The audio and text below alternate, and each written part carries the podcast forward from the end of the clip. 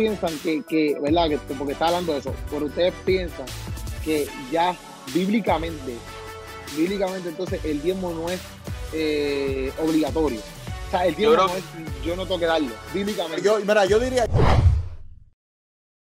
¿Qué es la que mi gente? ¿Todo bien? Bienvenido a otro episodio de Teología y su madre. Estoy aquí con el gran teólogo Luis. Está aquí Keropi, el super. Esa es la que- Y está este, pues Billy. loco, Eh, primero que nada, este no es tu canal, loco. Este no es tu canal. Porque tú ahora es como si fuese tu canal. ¿Qué tú quieres que yo haga? ¿Qué tú quieres que yo haga? Sí. ¿Qué loco, mi gente? ¿Qué loco, mi gente? Esa es mi marca. Yo voy a hacer una camisa. Todo Tú verás bien. que Parece yo voy a que lo hacer, están, parece que lo están jalando por una tripa, loco. va- voy a hacer una camisa. Es más, va a ser una camisa de un tipo halándome por una tripa y va a decir que es la que mi gente. ¿Todo bien? Exacto. Y abajo. Gracias por darle la idea. Gracias por la idea. Dale, Eric, introduce el tema. Vamos, vamos allá. Ajá, pues mira, hoy vamos a estar hablando de un tema que nos han escrito mucho para que habláramos de él y pues les hicimos caso. Así que hoy el tema va a ser el de los diezmos. Vamos a estar hablando de los iglesia. diezmos, de las ofrendas. Este, si nosotros en la iglesia tenemos que diezmar, este, si los cristianos tienen que diezmar o si era algo del Antiguo Testamento. ¿Qué ustedes piensan? Vamos allá, que ustedes querrán. Vamos allá. Oye, dale, Luis, zumba ahí, que tú, que tú hiciste no unas preguntas. Sí, Luis, usted, no usted ahora está calladito, pero antes de, antes de grabar, Luis estaba ahí con, con unas cosas detrás de las cámaras que tuvimos que decirle, mira, tuvimos que decirle, mira, guárdalo para el show. Aguántalo porque- para grabar. Sí, sí, Loco, si no diezman, si no diezman, no sea para el infierno. Ok, va- vamos a preguntar, vamos a preguntar.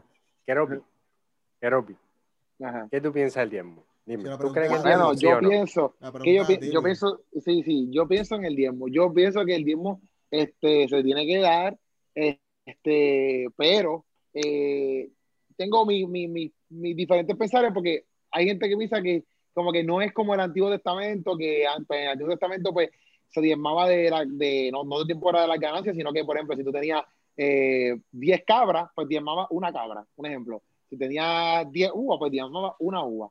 Este, o sea, ellos diezmaban de todas esas cosas también. Pero, como que pues, la gente dice como que, ah, después del Antiguo eh, cuando Jesús vino, todo cambió, bla, bla.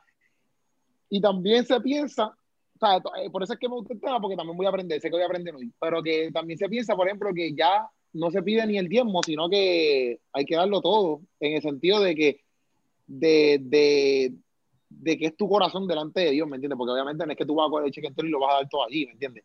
Pero a veces la gente toma el diezmo como que pues eh, lo doy ya y cumplí, pero realmente el diezmo no es eso en sí por completo, como que ah, doy mi diezmo, cumplí con Dios y nos vemos, sino que lleva algo más. No sé si me entiendes lo que quiero decir.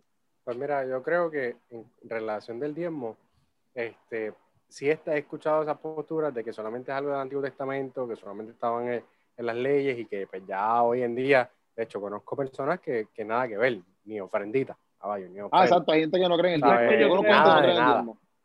Sí, no creen en diezmo y nada, simplemente dicen, ah, ya yo pago impuestos y olvídate de eso. ¿sabes? Exacto, Yo que conozco Eric dijo personas ¿Sabes qué yo creo, Luis? ¿Qué tú Ajá. crees? Porque yo sé que tú te vas a ir al extremo de la Mm. gente que, o sea, yo presiento que tú te vas al extremo de la gente No, que no, no, dice pero que no que presientas, diezmar déjame para hablar, nada. déjame presientas, déjame hablar. Dale, No, no, dale, dale. que Dale, dale, dale, Dale, pues, dale. habla, habla. Yo presiento que Dale. Eso es lo que yo Dale, presiento. dale, dale, Yo presiento ustedes dale. son herejes y nunca dado ni un bellón. Eso es lo que yo Dale. Yo lo que... Que Eri es, Eri es de los que hace. Mm, Toma, sigue para allá. Tacho, me sobró esta peseta. Esta es la que hay. Mira, yo lo que pienso en relación del diezmo es que no creo, porque porque también hay personas que lo ponen como un requisito de salvación. Y, y By the way, que- déjame decir que yo tengo la Ah, razón pero- pero este sigue 99.8% de las veces. Yo me, yo me equivoco hable, solamente un loco. el 0.02% tipo no de las quiere que veces. yo hable. Sí, Y sí, bueno, sí, quiere que yo hable. sí. Se equivoca un poquito. Sí, sí, está, está afo- afogado está el tipo. Dale, Luis, Este- ya dije lo que iba a decir. Mira, yo lo que pienso es que en relación del diezmo no es a un extremo de que es un requisito de salvación y que si no diezmas te vas para el infierno. No, no pienso que sea una situación así, como estaba diciendo Billy ahorita, Bueno, Este, si tampoco se pienso, pierden, si se pierden, es culpa de Luis. tampoco pienso, tampoco pienso de que es una situación que no se debe dar. Yo lo que sí sé y lo que sí estoy seguro es que muchas veces en el tiempo y a través de la historia de la iglesia se ha malinterpretado el diezmo y quizás se ve tanto el, como lo mal utilizado muchas iglesias, como lo mal, la han mal eh, administrado eh, en, en, el tiempo histórico eh, y en la prehistoria, lo que era la iglesia eh, católica, en esto, en aquello y en lo otro, y en cómo el, ese dominio de la iglesia pues ha creado una situ diversas situaciones que como que no ayudan y lo que hacen es quererse enriquecer. Pero en sí, para mí, lo que es el diezmo es que sea una aportación de caridad, de amor a Dios, que no necesariamente a Dios, porque Dios no necesita nuestro dinero, sino primeramente para qué cosa se utiliza el diezmo es sumamente importante, porque por lo que yo tengo entendido y hasta donde en las iglesias que he estado y la manera en que se utiliza el diezmo, de la siguiente manera, el diezmo es para que la, la iglesia como tal, el templo, pueda correr y se pueda andar en X situación y para ayudar a los hermanos. Por ejemplo, si algún hermano tiene necesidad y tiene hambre, no tiene compra, la iglesia va y saca de su diezmo y lo ayuda. Le dice, vamos a hacer una comprita. Y si no hay en el arca porque no hay suficiente dinero, pues mira, vamos a hacer una recolecta de alimentos y, y se la vamos a dar a fulano y tal. Y se la damos como una bendición de Dios. Este, también es para que se paguen los biles de la iglesia, porque la iglesia es bile, caballo. La, iglesia paga luz, la iglesia paga agua, la iglesia paga renta, si está alquilado, la iglesia paga préstamos si es que compraron un, un terreno, eh, la iglesia paga para que tengan más espacio. Este, todas esas cosas, la iglesia tiene deuda que pues, se deben pagar para la comodidad de cada uno de nosotros que somos los feligreses. Si tú te quieres sentar en una cita más cómoda, pues eso no cae del cielo, ¿me entiendes?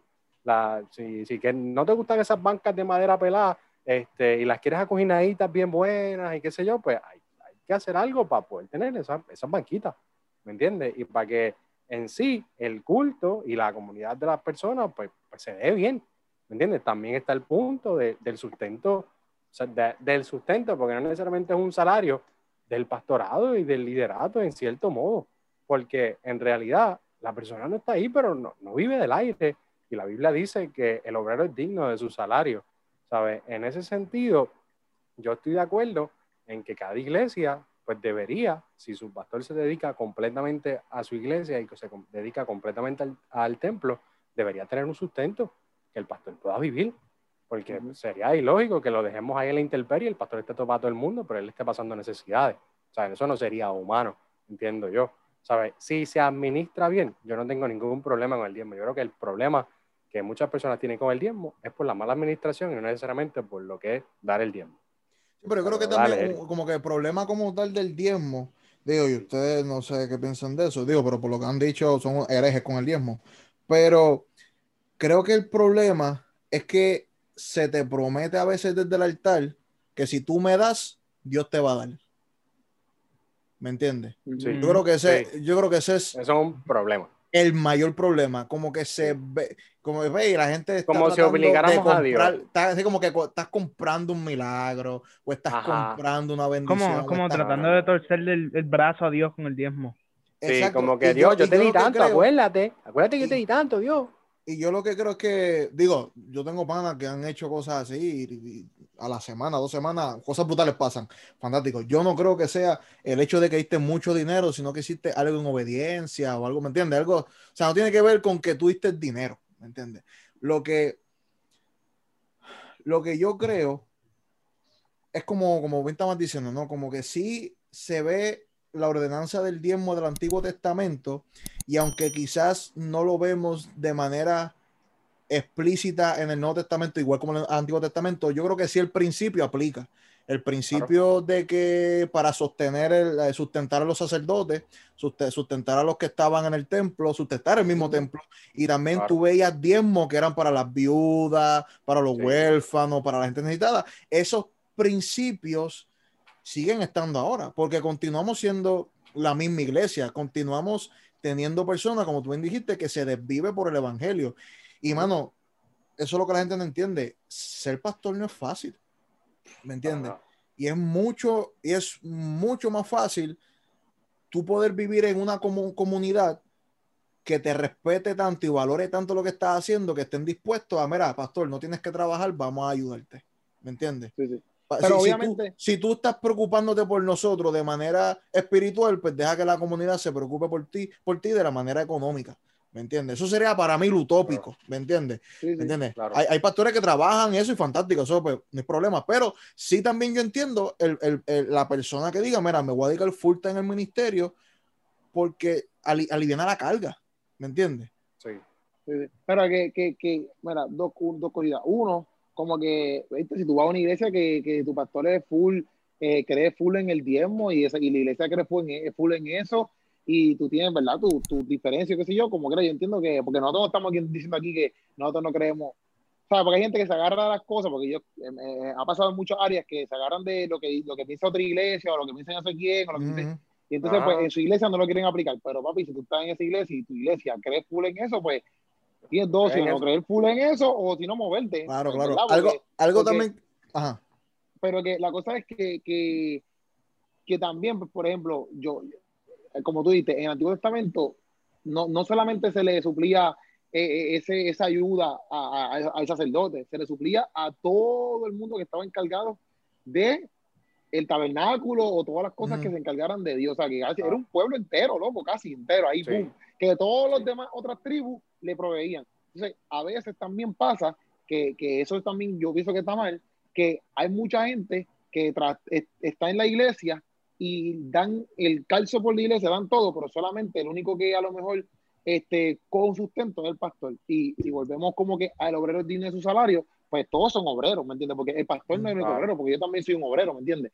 Entonces, este, pues yo sí pienso que eh, las iglesias en muchas áreas, no todas, ¿verdad? Pero en muchas áreas, además de solamente buscar que, que el pastor sea el que cobre, deberían también buscar que, que ¿verdad? Que, que, que, que todas las personas que trabajen ministerialmente, que estén dedicando su vida al ministerio, porque son misioneros, porque son evangelistas, porque X y cosas, pero están full trabajando para el ministerio. No es como que tú te, tú te vas a sentar toda la semana a ver televisión y después vas a ir el domingo allí a, a decir Ajá. algo que ni te preparaste, ¿me entiendes? No es eso. O sea, gente que tú los veas que trabajan, que es un trabajo normal, que tú lo vas a ver, que eso es lo que se dedican. Yo entiendo que la iglesia también debería, por eso es importante que una iglesia que suple, que es generosa, eh, puede ver más gente trabajando. No sé si me entiendo lo que te quiero decir. Claro, porque- claro. Porque también a veces pintan el diezmo como que, que, que eso fue lo que dijo Eric. Digo, que fue lo que dijo Luis. Como que a mí no me gusta que digan, ah, el diezmo es para pagar las butaquitas de esta iglesia, el aire y la estructura. Porque para mí el diezmo no es para eso.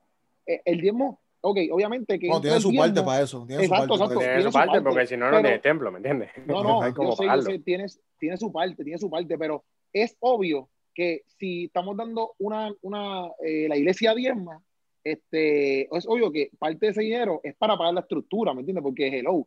Pero en parte, el diezmo en sí, no es que no sea para eso, porque eso se entiende, se va a sacar parte para pagar las butacas, para pagar el aire, lo que tengas que pagar.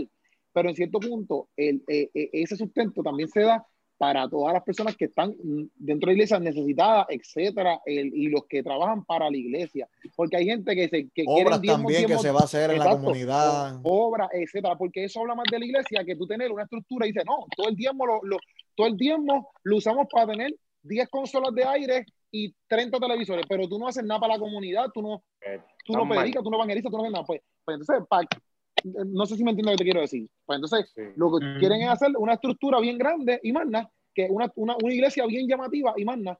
Pero. Dios nos mandó a hacer eso, ¿me entiendes? Como que, ok, eh, no está mal que tú quieras remodelar la iglesia, poner un aire, porque no, ¿quién quiere estar debajo del sol ahí eh, cogiendo sol? Prefiero un techito con, con aire, obviamente. Este, pero muchas veces, a veces la gente pienso yo, y también pasa a mí, que la gente piensa como que, ah, yo voy a bien mal para pa, pa, pa que paguen la estructura. Y, y realmente como que yo no pienso que nosotros deberíamos ver como iglesia el diezmo de esa manera. Porque nosotros deberíamos ver el diezmo más en cuestión hacia, hacia las personas. No sé si Eric, me Se entiendes. escucha bien raro, Eric, oíste. Eric, te escuchas bien raro. Eric está horrible. Eric se ha ido, ha vuelto. Espera, mutealo. No, No, loco, tuve un problema con la internet. ¿Me escuchan ahora? Sí, pero muteate porque se escucha bien raro, loco. Sí, es que tuve un problema con la internet, tuve que ponerme con el celu, pero cuando no está hablando me muteo. Ok, ok. Dale. No, no, pero tú Es vas a que, decir algo, es que- es ¿Quieres que no, estaba, no estaba hablando y, está, y está- no estaba muteado. Sí, pero no, mira, algo, algo que yo creo, no, porque esa parte es verdad, pero habría que ver, no, habría que, o sea, yo como persona que estoy en la iglesia tengo que evaluar, ok, ¿qué está haciendo mi iglesia? ¿Me entiendes? ¿Dónde se ve que está corriendo? Porque también otra cosa es que tú puedes tener un montón de expectativas, pero si la, si la, si las finanzas no están fluyendo, pues no se puede pagar a todo el mundo. No se puede Sí, hacer, no, obligado, obligado, Pues no obligado. se puede, obligado, obligado. Lo, lo utópico, lo utópico sería, mano, que el diezmo, la ofrenda, se utilice tanto para sustentar a aquellos que están, como tú dices, trabajando para el ministerio, como esa obra evangelística Sí, sí, sí, sí. o de las misiones, es decir, la estructura, ¿me entiendes? Todo eso, supone que eso es lo utópico. Ahora, yo de mi parte, y creo que hay un texto, pasa que no me acuerdo dónde era, pero creo, o sea, yo lo que hago es que utilizo el diezmo de manera que me ayuda a mantenerme siempre no amando mi finanzas. ¿Ves? Es como Claro. que creo, creo que el, el diezmo es una práctica que te ayuda a desligarte de ese afán por el dinero. ¿Me entiendes? So, lo Sí. utilizo más Eso para es. mi propia práctica. ¿Me entiendes? Sí, para sí. mi propia y- práctica es como que, ok, ¿sabes qué, señor? Este, a mí no me pesa darte esto porque realmente el, el 90% tú me lo has regalado, el 90% lo tengo, ¿me entiendes? Simplemente te, te devuelvo un 10, ¿me entiendes? No, y, y- y yo creo que por esa línea el problema es cuando el, el diezmo se pone, se prescribe como un mandamiento, porque en la Biblia sí, en el Antiguo Testamento era un mandamiento y yo creo que en esto era lo que Luis está diciendo, pero en el Nuevo Testamento ya no lo es. Sea, en el Nuevo Testamento no hay suficiente base bíblica como para tú decir que si tú no diezmas te vas para el infierno o que todos los cristianos tienen que diezmar. Yo creo que sí hay Pero suficiente base piensan, bíblica. ustedes piensan que, que, ¿verdad? Que, porque está hablando de eso, pero ustedes piensan que ya bíblicamente, bíblicamente entonces el diezmo no es eh, obligatorio. O sea, el diezmo creo no es, yo no tengo que darlo, bíblicamente. Yo, mira, yo diría, yo diría que es obligatorio en el, en el sentido de que somos una comunidad de fe. ¿Me entiendes? Ok, y yo pero como que estoy- bíblicamente, bíblicamente. bíblicamente, porque eso lo hacía la iglesia, la iglesia vendía sus propias casas, ¿me entiendes? O sea, creo yo que en el sentido de comunidad, yo debería estar en ese sentimiento de obligación, no como tú dices, no, no, no que estás por el infierno, pero creo yo, Pero mano, que mira, si mira, yo- mira, pero en la iglesia primitiva tampoco era obligado porque mira Ananías y Zafira. Mejor lo hubiese sido que nunca hubiesen vendido la casa y, y traído el dinero y, me- y quedarse con No. parte de él. No, Sí, estamos, vendiendo no, feca, no, ¿me estamos claros, cariño. Pero si yo amo a mi prójimo, ¿ves? Si yo creo en este cuerpo de Cristo, ¿ves? Aunque no esté en, en blanco y negro, creo que yo despejando para X puedo, puedo asumir la postura de que si yo amo al Señor, yo amo el cuerpo, yo amo a mi prójimo, yo amo la obra que se está haciendo en mi iglesia, yo debería estar ok with it y, y orgulloso de que lo que se está haciendo, yo pongo un granito. Porque, papi, yo odio las misiones. Ok, yo, tú no me vas a, me- a ver a mí viajando en un de esos misioneros. Jamás. Yo prefiero darte la cantidad que tú quieras. Ve, te envía 10 para que, para que ellos vayan, ¿me entiendes? O sea, yo no tengo problema en lo absoluto de, de dar de lo que yo tengo para, para que esté la obra. ¿Por qué? Porque primeramente amo al Señor y amo toda aquella persona que va a ser bendecida por lo que yo puedo dar y amo eh, eh, el hecho de que mi, mi economía pueda ayudar a otro, ¿me entiendes? Y creo, Sí. creo yo que aunque no esté en, en blanco y negro, yo puedo sacar eso del Nuevo Testamento. Sí, pero parece que yo digo lo de, lo de, lo de, por ejemplo, parece que yo digo que los cristianos, toda persona que es cristiana, pienso que con lo que tú dijiste de que el diezmo está hecho para no aferrarnos a este, a esto material, al dinero, al amor al dinero, etcétera, pienso que por eso es que en el Nuevo Testamento tú ves la parte de cuando la, la, la, la, viuda, yo no sé quién más, da todo lo que ella tiene y después van los fariseos y dicen, dame Eran lo que dos sobra". monedas. Ajá, monedas. dos monedas. Y Jesús dice como que, mira, ella es como que la digna porque dio todo lo que tenía, ¿me entiendes? Todo, todo. Entonces, yo entiendo, y, y en hechos tú lo ves como estos, estos, estos cristianos, seguidores de Cristo, daban todo, ¿me entiendes? Daban todo porque ellos entendían y sabían que, papi, que, que, que el darlo todo por la obra de Cristo lo iba a llevar a ellos a ser más grande porque su norte no era enriquecerse ellos, su, no- su norte era que lo que los Dios mismo les daba, ellos lo daban todo para atrás. ¿Por qué? Porque realmente ellos querían llevar la palabra de Dios. Es que, nada, es que nada más pues, amando a Dios, amando a tu prójimo como a ti mismo, ya eso está. ¿Me entiendes? Por eso yo pienso No, que, y- que- y que- la- que- la- que hoy en día Jesús no ve ni un diezmo. Jesús ve que tú tienes que darlo todo. No sé si me entiendes lo que te quiero decir. Tienes que darlo todo. Sí. Olvídate del Sí. diezmo. Tú das el diezmo, pues brutal, pero tú tienes que darlo todo porque Dios te lo Sí, pero ahí, por eso yo, yo, tengo, yo tendría cuidado ahí porque yo decir, eh, olvídate del diezmo, darlo No, todo. como, no, no, yo me doy mi servicio, yo doy amor, Ah, yo no, doy mi no, chavo. sí, sí, Pero de- que no, no, no, diablo. que, sé que hay gente que O- se va por la o tangente. como, Sí, sí, como sí, una sí. iglesia que, Sí, que yo que yo fui, que Sí, el pastor estuvo predica, prácticamente una hora, una predicación aparte para recoger la ofrenda, y él usó ese mismo pasaje que es el de Lucas 21, y el tipo dijo, o sea, el tipo, el pastor, escúchate lo que dice. Él ¿Qué dice dice? que lo que tú, tu, of- tu ofrenda, la grandeza de tu ofrenda, no se mide por cuánto tú das, sino por cuánto te sobra después de que tú das. Y entonces, básicamente, le dijo a los hermanos que diesen, o sea, él usó ese pasaje como para enseñar. Yo estaba allí, mira, yo estaba allí. Les dijo que, yo, les dijo que así como la, la viuda pobre dio su, su sustento, si el diezmo no te dolía, si la ofrenda no te dolía, o sea, tú tenías, tú tenías que, que dar lo que tú necesitabas, lo que tú necesitabas, porque si no la ofrenda no era real. Loco, tú sabes qué es eso. Básicamente les dijo eso, como que, como que no se medía el- eh, la ofrenda por cuánto tú dabas, sino por cuánto te sobraba después de que tú dabas. Está- Y usó ese pasaje, loco, y tú sabes, ese, ese es mi problema, loco, que a veces Súper mal. cuando que la gente es, es- en fuerza, o sea, como que tratan de, de prescribir el diezmo como un mandamiento y se olvidan que si tú quieres se- seguir el diezmo como un mandamiento de la ley, como que Tienes que justificarlo ley. con los textos, tú tienes que seguir todas, no es más que una. Y cuando tú Exacto. ves la manera en que el diezmo estaba hecha en el Antiguo Testamento, como los mismos sacrificios, por ejemplo, los sacrificios siempre daban lugar para los que no podían, o sea, se pensaban en que no tenía, porque Dios nunca te va a quitar del plato tuyo para poner en el plato del otro, ¿me entiendes? Claro. Entonces. Entonces, el diezmo como está en el Antiguo Testamento, ¿tú quieres dar el diezmo como está en el Antiguo Testamento? Pues está bien, porque tú no le dices a la iglesia que una vez al año, el diezmo de, de esa semana o el diezmo de ese mes, la Biblia te decía que tú lo cogieras y que te fueras con tu familia a una tierra donde que te cogieras unas vacaciones con el diezmo tuyo, que en vez de traerlo al templo, lo usaras para sacar a la familia y para comprar, qué sé yo, unos palominos y unas cosas, y prácticamente irte a la familia con vacaciones. ¿Por qué tú no le dices eso a la iglesia? Pues tú no le dices que en el Antiguo Testamento dice, sea, si tú quieres que el diezmo sea un mandamiento como en el Antiguo Testamento, porque tú no le dices que un mes al año ellos tienen que coger el diezmo y en vez de ir a la iglesia y echarlo en el alfolí, tienen que coger el diezmo y irse, este, qué sé yo, Pa' para un hotel con el diezmo, ¿me entiendes? Pa' Para. Disney con el diezmo.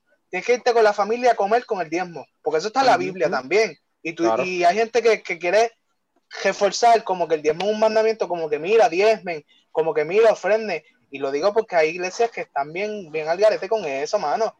Ya Sí. el diezmo, como tú dices, Billy, es como, es como, yo lo entiendo porque, por ejemplo, cuando estábamos hablando del gobierno, de los gobiernos en el otro episodio del podcast, una de las cosas que yo dije es que el gobierno es la administración del poder y que Claro. Nosotros buscamos el balance con, con eso y tratamos de huirle de- del vicio y acercarnos a la virtud. O sea, esa es la espiritualidad cristiana, está en el balance. Y como hacemos eso, en el caso del poder, es con el servicio. Si Dios te da poder, pues para tú mantenerte en balance, tienes que ponerlo en servicio. Ahora, con el dinero, o sea, si Dios te da dinero, porque Dios te da, hay gente que Dios le da dinero, sea, no todos vamos a ser, o sea, Dios hay muchos de nosotros que nos dio empresas y nos dio dinero y nos dio esa habilidad. John Wesley era uno que el tipo hizo millones de dólares en su vida, no me acuerdo cuál era el estimado, pero es sobre 5 millones de dólares en aquel tiempo con las ventas de sus libros y sus escritos y todas esas cosas. Y John Wesley decía que el secreto del cristiano tener dinero es darlo. Es tan pronto como lo recibe, darlo. Para que no se, para que no, el dinero como que no, no oxide su corazón. Y el, balance de, el balance en el dinero, para tú evitar el vicio, que en este caso sería el amor al dinero, la avaricia, que Sí. dice la Biblia que, que el principio peor de todos los males. al dinero. El peor de todos los males.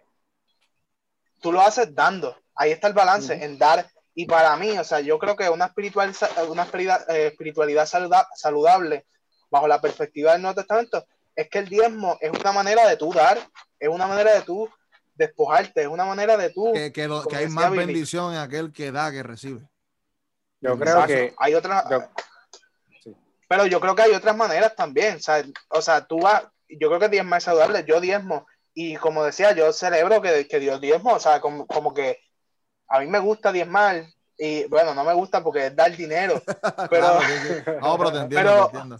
Sí. exacto, como que es mi, es mi adoración a Dios. Yo te estoy dando esto porque yo estoy agradecido con lo que tú me diste. O sea, yo quiero darte, yo quiero darte esto porque en fin de cuentas, como decía Keropi, mi bolsillo es tu bolsillo, ¿sabes? Como que mis manos Uy. son tus manos, yo soy tu cuerpo. Yo estoy en esta tierra para ayudar y lo que tengo es tuyo. Y la Biblia dice, es más, la Biblia dice, un proverbio dice que el que le da al pobre le presta a Dios. Entonces tú tienes, que, tú tienes que saber dar, porque tu dinero es de Dios, ¿me entiendes?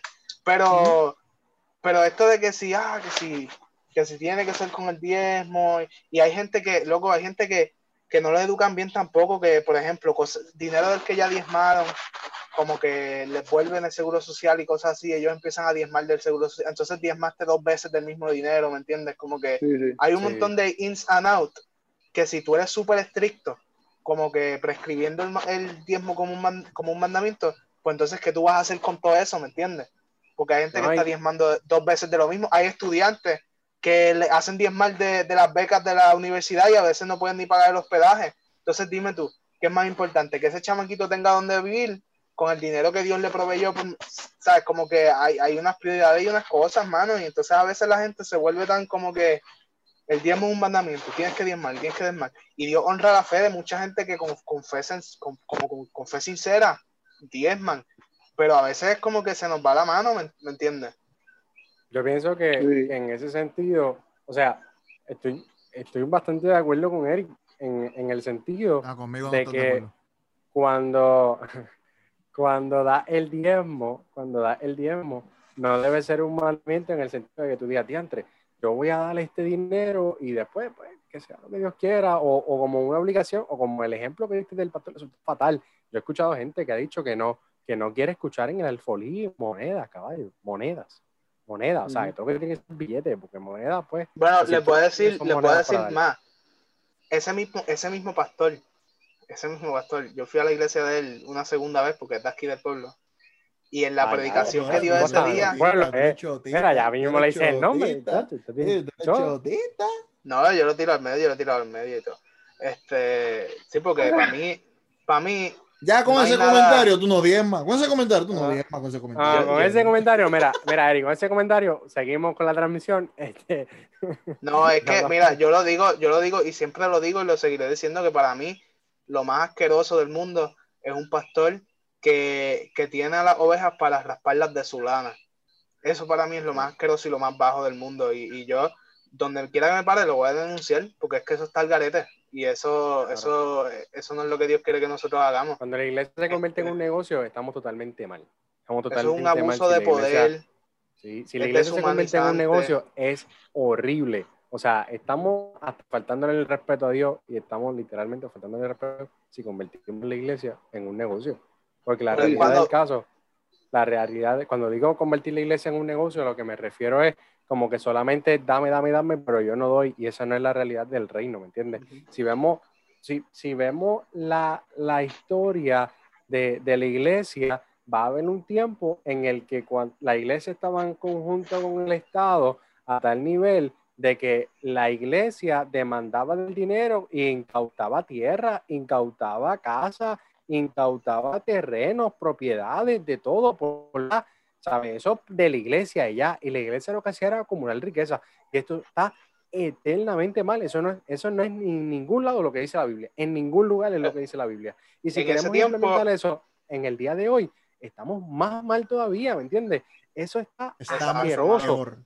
estamos Estamos peor. peor. no y entonces, en, en ese sentido, en ese sentido, este, cuando vemos este movimiento, quizás trata de hacer estas cosas, como quizás la teología de la prosperidad, o, o como que demonizar la pobreza en esto, en aquello, en lo otro, porque si tú reprendes la promesa, la promesa no, la pobreza, la reprendes, ya Exacto. mañana este, vas a poder prosperar y vas a tener dinero. No, eso es una falacia, eso es, eso es porque en realidad el fin de todo esto no es que tú como persona crezca y que Dios te ayude, es que tú seas rico y, y en la, la Biblia dice que el peor de todos los males es el amor al dinero, ¿me entiendes? Y hay todas las personas en Bien, la vida no pueden ser ricos ni no pueden ser millonarios, porque si todos fuéramos millonarios, ninguno fuera millonario. La Pues realidad. ese es el problema que la- a veces pensamos que, ah, Dios me bendice, me va a bendecir hasta que sobreabunde, es, va a ser millonario. Bienaventurados los pobres. Bienaventurados los pobres, dijo el maestro. Sí. Y no fue más que los pobres de espíritu. Tú lo buscas Marco, dice los pobres. Pobre. No los pobres de espíritu. los pobres. Bienaventurado el pobre, porque de ellos el reino de los cielos, dijo el maestro. Y Otra me cosa encanta que, que toquen que- las bienaventuranzas. Me encanta que toquen las bienaventuranzas porque en estos días me preguntaron sobre eso. Dijeron, ah, como que los pobres, y qué sé yo, yo puedo entender los pobres en espíritu, pero ¿por qué me habla de los pobres? Y le digo, mira, y después, por- porque estábamos hablando de Lucas, habla de los pobres, pero luego estaba hablando de los ricos y los ayes y cosas. Y hay de ustedes que ahora se ríen y comen, pero después van a tener necesidad.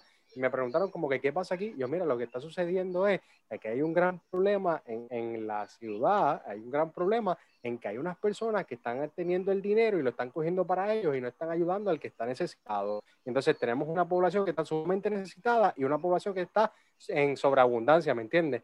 Que hay unos que se están muriendo de hambre y otros que se están muriendo, ¿sabes? Que están sumamente llenos en sus bolsillos. llenos de, Y llenos de entonces, lo que Cri- Cristo está atacando sumamente duro, lo que es que tú tengas todo ese dinero y no ayudes a tu prójimo que está ahí al lado tuyo y se está muriendo de hambre. Dice, bienaventurados ustedes los pobres, caballos, porque la mayoría, es más, está hablando también a los discípulos y los discípulos, la mayoría de ellos son pobres, ¿entiendes? Ahí no hay break, la mayoría de los, más, todos de ellos son pobres.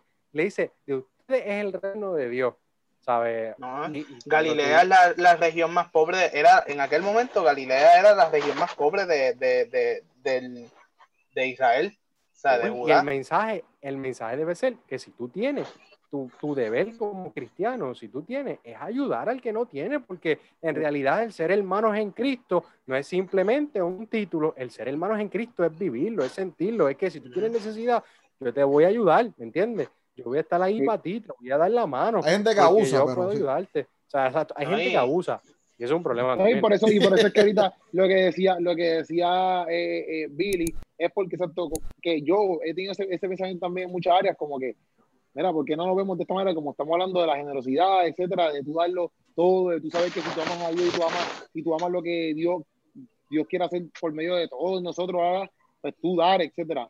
Pero que hay mucha gente eh, arreguindada que dicen, ah, pues, ah, pues no hay que diezmar, ah, pues papi, yo no voy a dar nada. Ah, pues no hay que, no hay que hacer esto, ah, pues papi, pues yo no voy a hacer No eso. va a ayudar, Ah, pues, no hay que ayudan dar- a nadie hay que, tampoco. hay que dar, no tengo que hacer, no tengo que dar, qué sé yo, por ejemplo, lo que te voy a dar un peso, pues doy un peso, un ejemplo.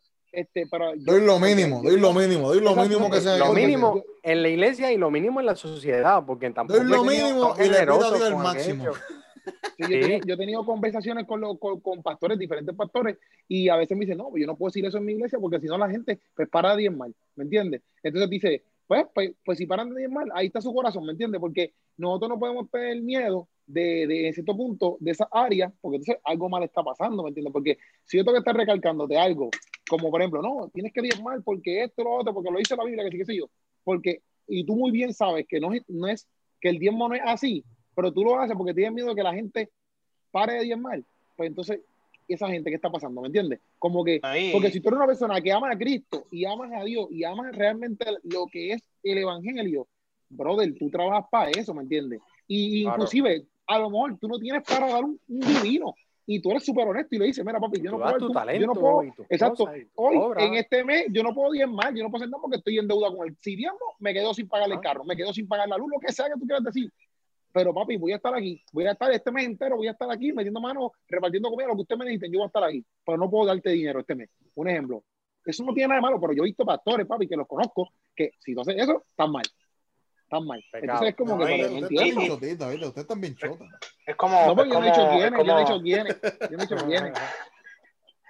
es como tú decías, varias, varias cosas. Primero que, que el maestro decía que lo, es difícil que un, un rico entre al reino de los cielos, que es más fácil pasar una aguja por el, un camello por el ojo de una aguja, y él se refería a una entrada que había allí ge- geográfica, Sí.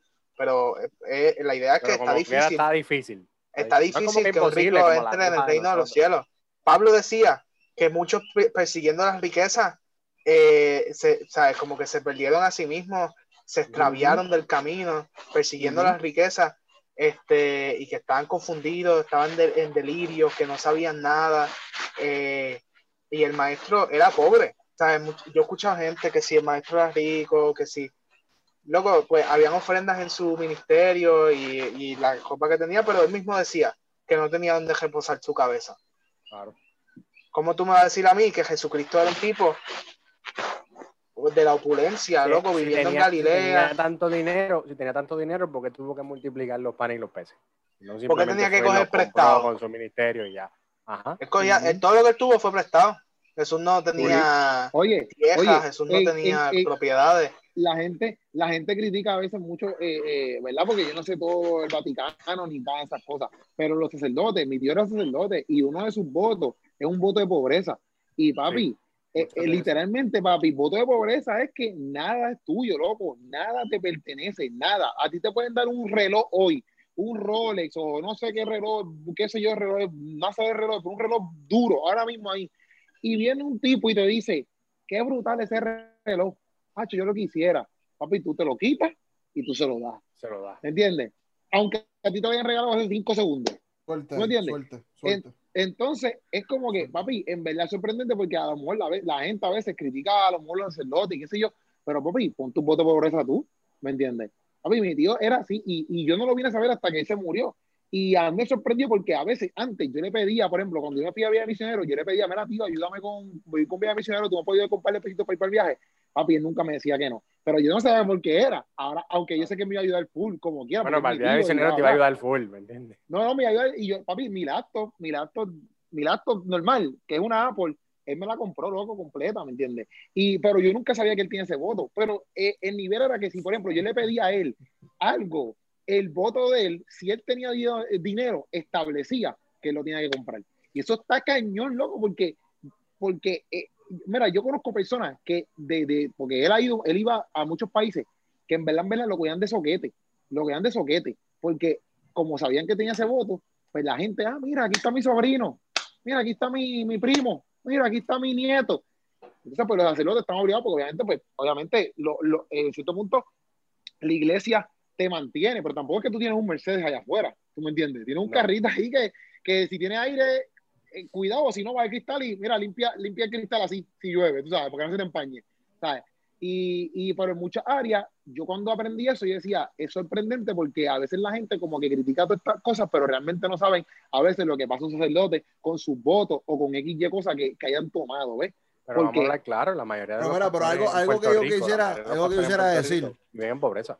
Algo que yo quisiera, algo quisiera decir, porque, o sea, el tú, el tú ser dado a la gente, el tú dar de tus finanzas, no, o sea, hay que tener cuidado de no caer en Sí, una sí. mentalidad, en una mentalidad eh, de que tenemos que vivir en pobreza, de Sí, que el dinero es malo, de que, No, de que no voy a trabajar que se una empresa que yo quisiera hacer o, o, o voy, todos mis trabajos van a ser de gratis porque o- o- Exacto, ¿Me exacto. entiendes? No, no, porque eso, eso- eh, o sea, el problema no es el dinero, el problema, tú no es, el problema no es el tú querer generar dinero para tus El problema es tu corazón. Exacto, el problema, el problema es cuando tú estás tan afanado con el dinero que te quita el sueño, que ese es el problema. Sí, sí. Pero El problema eh, es Es que mira, mira, Sí, es que porque, mira porque, por es, ejemplo, por ejemplo, pero espérate, porque por ejemplo, es que, por ejemplo, mis jóvenes eh, me dicen a cada rato, no, este, voy por cuarto año, creo esto es teología.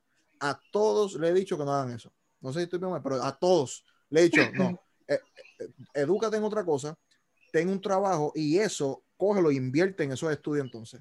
¿Me entiendes? Porque muchas veces utilizan la misma, la misma beca y se la acabó todo, y se quedan en nada. ¿Me entiendes? Yo estoy a favor de que estudia, edúcate, ten un trabajo, invierte en lo que Dios te ha llamado, porque el 90% de ellos lo quieren hacer porque lo quieren hacer, no porque tienen un llamado o lo que sea. Y muchas veces botan el tiempo, ¿me entiendes? Y por eso siempre les he dicho, pero, o sea, yo soy pro a edúcate, estudia, eh, invierte, eh, obtén la, lo- el- porque realmente, loco, para yo poder ayudarte muchas veces, necesito dinero. Sí, no, obligado, obligado, obligado. Pero, pero mira, mira, mira qué es lo que pasa, Billy. Que el héroe de nuestra, el héroe de nuestra sociedad, el prototipo de, de, de, de, o sea, de nuestros ídolos y nuestras figuras que nosotros exaltamos y que nosotros celebramos, son los underdogs, los que se superan, los que no tenían nada y lo adquirieron todo, los que empezaron desde cero, los que salieron de la pobreza, los que salieron del barrio, los que salieron de la nada y ahora lo tienen todo, y ahora tienen todo el dinero del mundo, y ahora tienen este, para darle a otros, tienen para comprarse los cajos. Esos son los que nosotros decimos, lo que cangre, qué bestia. Eso es así, ¿sabes? Porque eso, ese es el héroe que nuestra sociedad celebra y el que nos han enseñado a celebrar. Pero no nos han enseñado a celebrar el que tenía todo y lo dio todo. ¿Sabes? Como que el que tenía todo y ahora no tiene nada porque lo dio, porque renunció, porque abrazó este quizás un voto, no, no necesariamente un, voto de pobreza, pero como el joven rico, bueno, no como el joven rico, como el joven rico, pero cuando Jesús le dice al joven rico, mira, entrega todo, y sígueme. Si él lo hubiese hecho, eso es lo que Jesús quería en ese momento, ¿me entiendes? Entonces, como que ese tipo de figuras que lo tienen y se entregan y, y, lo sueltan, nosotros decimos, ah, eso es un filantrópico, eso es una persona, pero no se celebra, ¿me entiendes? Ese no es como que el ideal, eso no es lo que todos quieren hacer, como que, ah, déjame darlo, déjame despojarme, déjame este, entregarlo, déjame servir, déjame... No, porque eso no, es lo que nuestra sociedad celebra, ¿me entiendes? Total, pero por todo, totalmente, totalmente, pero, pero, totalmente, pero es que yo creo que el problema está en que muchos tienen la mentalidad de que no, no, no, no, eh, no debería esforzarme mucho porque el dinero es malo, ¿me entiendes? Ahí es que yo creo que está el problema. Hay mucha gente que hay mucha gente que se ponen bien vagos, no trabajan y no van para más, simplemente porque tienen esta mentalidad de que el dinero es feo, el dinero es malo. ¿Entiendes? Yo estaba viendo un curso de neuro neuromarketing, creo que era. Ah, algo así, tiene, que ver con, tiene, que ver con, neurociencia, pero en la parte del business, que sé qué rayo. Y decían que el, el, el, la gente con menos probabilidad de emprender, de tener negocio, lo que sea, son los hispanos religiosos porque son las personas con la mentalidad de pobreza más grande que existe en el mundo. Porque se nos ha enseñado que el amor al dinero es malo. Y fantástico, tenemos toda razón. O sea, el tú afanarte el dinero es un problema. ¿Y, qué pasa? Y eso es lo que vemos con, con el joven rico, que se afana tanto por lo que tiene, que decide, decide aferrarse en vez de soltarlo todo por Cristo. Ve, yo estoy, completamente de acuerdo contigo, pero creo que también de igual manera. Pero, pero, pero. ¿Qué?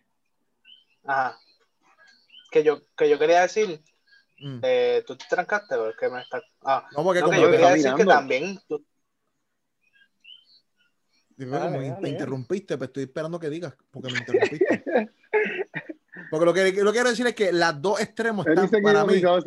Eh, que yo, lo que yo quiero decir es que los dos extremos para mí están mal. Para mí está mal ah. que tú comiences desde el saque con una mentalidad errónea de lo que es poseer dinero y una y para mí también es una mentalidad errónea el que tú tener que alcanzar todo el dinero del mundo. ¿Me entiendes? Eso es lo que, tú, lo que quiero tratar de decir. No, y, y, eh, es como yo decía ahorita, es encontrar el balance. Y hay gente que Dios le da más dinero, hay gente que, que, que no. Oh. Otra cosa que yo quería decir es que a veces para tú afanarte por el dinero no tienes que tenerlo. O sea, a veces afana más quien no lo tiene por tenerlo que quien lo tiene, que quien quien ya lo tiene, ¿me entiendes? Como que hay, mm, gente pobre que está afanada por el dinero, loco, que cree que necesita el dinero para vivir, que necesita el dinero para ser feliz. Digo, y obviamente hasta cierto punto tú necesitas pues dinero para, sostenerte y todas esas cosas, pero como que hay gente pobre que eso se convierte en su afán, eso se convierte literalmente, que eso es otra cosa que Jesús habla, que dice, mira, ¿sabes? Porque tú estás afanado, si Dios le da a los pájaros para, para, que, para que vivan y Dios vista las flores, pues entonces Dios no va a cuidar de ti, ¿me entiendes? Que eso también es otra cosa. Sí, yo creo que en, esta situación de, todo esto, eh, ¿sabes? Jamás en la vida tú puedes decir como que el llegar al punto de decir, ah, el dinero es malo, al igual que decir, la política es malo, o esto es malo, o estudiar es malo, o porque todo eso se, se vio. Estudiar es malo, no estudie. Y yo conozco mucha gente, muchos ancianitos de la iglesia me dice, mira, yo quise estudiar esta carrera y no lo hice porque dijeron que estudiar era malo. ¿Me entiendes? ¿Sabes? Esa es la realidad. O, yo quise hacer esto y no lo hice, ¿me entiendes? Porque me dijeron que esto era malo. ¿Sabes? Yo creo que en el sentido, el dinero en sí no es malo. Es saberlo utilizar y saberlo administrar. Dios nos llamó a cada uno de nosotros y nos creó como mayordomo. Y nos pidió que fuéramos los mayordomos de esta tierra. El problema en nosotros es la mayordomía que no sabemos administrar lo que tenemos. O en muchas ocasiones, si nos vamos a cualquiera de los extremos, no, sabes, no lo sabes administrar, no lo sabes llevar como debe ser. Y es en todo, es en el tiempo, es en el dinero, es en todo lo que tú tengas. Lo importante aquí es dar y entender que porque damos, lo hacemos porque Cristo lo dio todo por nosotros, ¿sabes? Lo hacemos por amor, lo hacemos por servicio, porque amamos la obra, porque amamos a Jesús, porque amamos lo que Él tiene para este mundo y sabemos que solamente Jesús es el que puede cambiar la historia de la humanidad y el que puede cambiarla y transformar las vidas. Por eso damos por los ministerios, damos a los misioneros, damos a esto, damos a aquello, damos lo otro.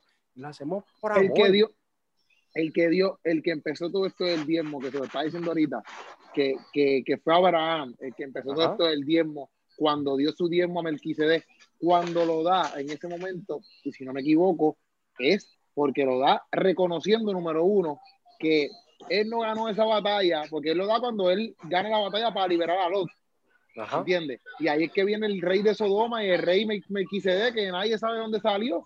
Llegaron esos dos allí y le dijeron, mira papi, ¿qué es la que hay? Y Abraham le da el diezmo porque él reconoce, ¿verdad? Se entiende, ¿verdad? Que él reconoce que realmente primero no ganó esa batalla por medio de nada de su, de su esfuerzo, que la ganó gracias a, lo, a que Dios está con él, porque obli- obligado. Y pues por agradecer, y se lo da por agradecimiento, porque Melquisedec en ninguna área ahí aparece para ayudarlo ni nada. Porque Melquisedec es, un, es, es, eh, ¿verdad? Eh, eh, lo que todo el mundo piensa que es como que esa, esa representación de Dios en ese momento. Y pues eh, Abraham se lo da ese diezmo en agradecimiento, en gratitud, en gratitud Sí. a lo que es él. No es como que Melquisedec llegó allí, mira, para que sepas, acabas de ganar aquí el pueblito y me tienes que dar el diezmo. tanto.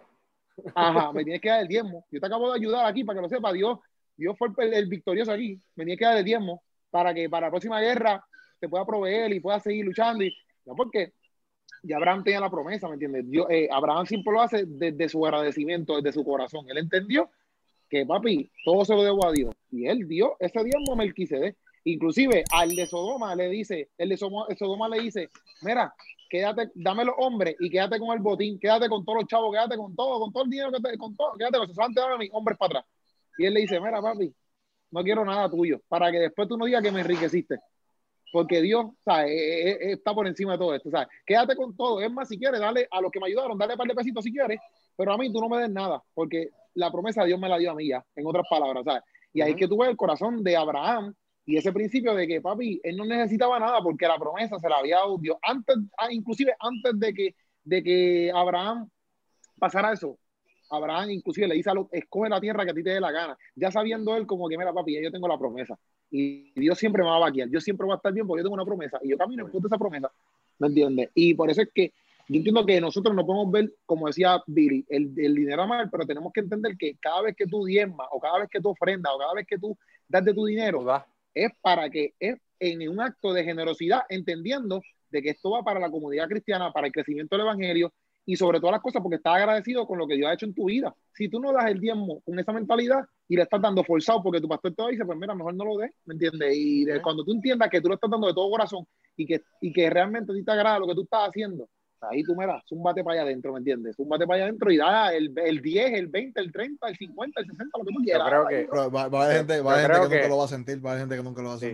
Yo No, creo que ay, cuando, por eso. cuando, cuando So, tú yo no lo diría, sientes, hazlo, hazlo, por, hazlo por, por, por, por amor a la gente, aunque no lo sientas. Bueno, pues hazlo por Yo lo- creo porque- que cuando tú no que lo la gente es un sientes- charlatana, loco, la gente es un charlatana. yo creo que cuando tú no lo sientes, sientes, cuando pues. tú no lo sientes, tú de verdad entonces no sientes lo que de verdad Dios hizo por ti. Porque. ¿sabes? Si tú no sientes ayudar a tu prójimo, si tú no sientes ayudar a tu hermano, pues tú de verdad no, no has Usted entendido. está el evangelio. ¿Sabes? Si tú no no, sientes, no, un tú, no ves a tu, tú ves a tu hermano en situación, bueno, un chiste si tan tú ves a tu hermano en situación, tú ves a a tu hermano pasando hambre y, y tú dices, contra, a ti no te, te mueve el corazón decirle, yo te voy a ayudar. Tú, tú todavía no has entendido pero- lo que es el evangelio, caballo. Mira, yo sé no llevamos, yo sé que llevamos, yo sé que llevamos, yo sé que llevamos ya unos candidatos, pero hay que me vino a preguntar a, a de eso, si dura un poquito más de eso.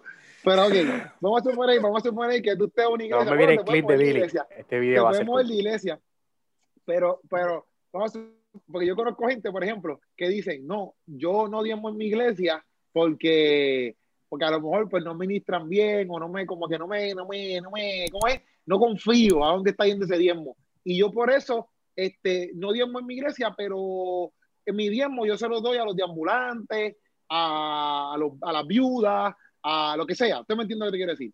¿Eso entonces está bien o qué es la que hay? Uy.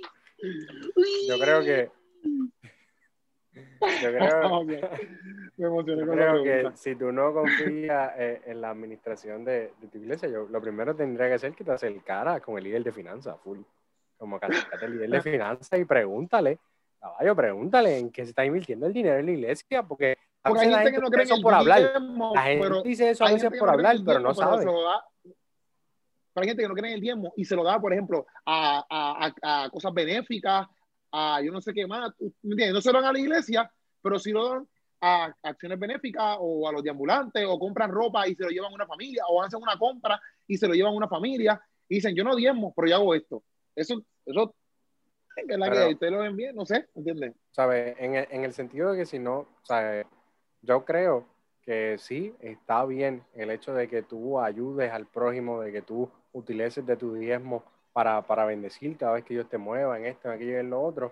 Eh, pero en el caso, el punto que dijiste de que, ah, yo no hago esto porque no confío en mi iglesia, ¿verdad? yo creo que debería acercarte al líder de finanzas y hablarlo, porque las cosas se resuelven hablando. Eh, pues, mira, que Ok, te pero abra- vamos a suponer que yo confío, los vamos libros y vamos a eso. suponer que Mira, mira lo vamos que yo creo. yo Mira confío lo que yo creo. en, los diezmos de mi iglesia, pero no creo en el diezmo y lo llevo para otro lado. No, lo que que yo creo es, lo que yo ¿no? creo es, lo que yo creo es que yo no estoy tan solo eh, comprometido con ayudar al prójimo, sino que con estoy comprometido con mi comunidad de fe. Ujú. Ok. So, si tú te, eh, si, si tú te encuentras en un lugar que tú no confías, pues deberías entonces ir a una comunidad que sí confíe. Porque, porque por ejemplo, eh, nuevamente, si, no, no hablamos directamente de cómo, está, cómo estaba establecido el, el, el, el, el diezmo Antiguo Testamento, pero en principio eran diezmos distintos. Era, era porque era un diezmo, yo creo que cada tres años para lo de las viudas y que eso que rayo, era di- distinto al diezmo que se sacaba para lo del sacerdote y los, el- lo, de, lo, del, lo del templo.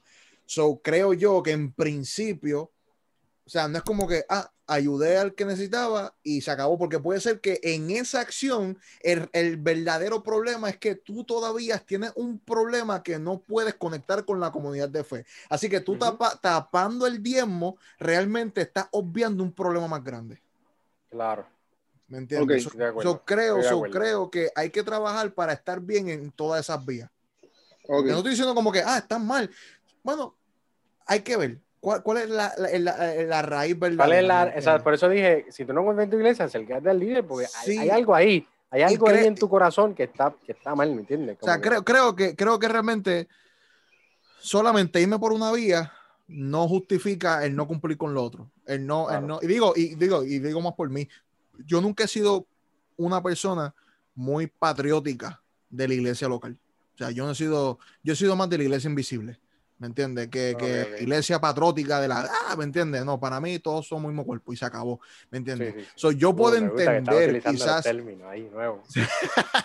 So, yo puedo entender de dónde viene el comentario y la acción, yo puedo entenderlo, pero igual cuando para mí lo que me lleva el texto es que yo tengo que, yo tengo que apoyar a mi comunidad, ¿me entiendes? Yo, Ujú. tengo, yo tengo que igual a, apoyar a los míos, ¿me entiendes? Porque, mano, domingo tras domingo hay un, hay un pastor que me alimenta, ¿me entiendes? Exacto, exacto. Domingo tras Exacto. domingo y tengo una congregación que está trabajando, ¿me entiendes? Y, No, no tan solo domingo, porque a lo mejor el pastor te Ah, escucha bueno, lunes, No, claro, claro, sí, sí. Claro, claro, por eso, ¿me entiendes? So, creo yo que nuestro corazón debería estar en el lugar donde tanto aporto en la obra local, pero igual también doy afuera. Sí, sí, sí, exacto, exacto. Sí. Eso, eso, eso, eso, eso yo, yo creo en eso, yo creo en eso. Pero no tenía respuesta, porque a veces uno la practica, pero a veces, este, como uno no está también en esos zapatos de esa persona, a veces uno a veces no dice, pues, pues, pues, pues, hazlo así, sí, así, o qué sé yo, ¿me entiendes?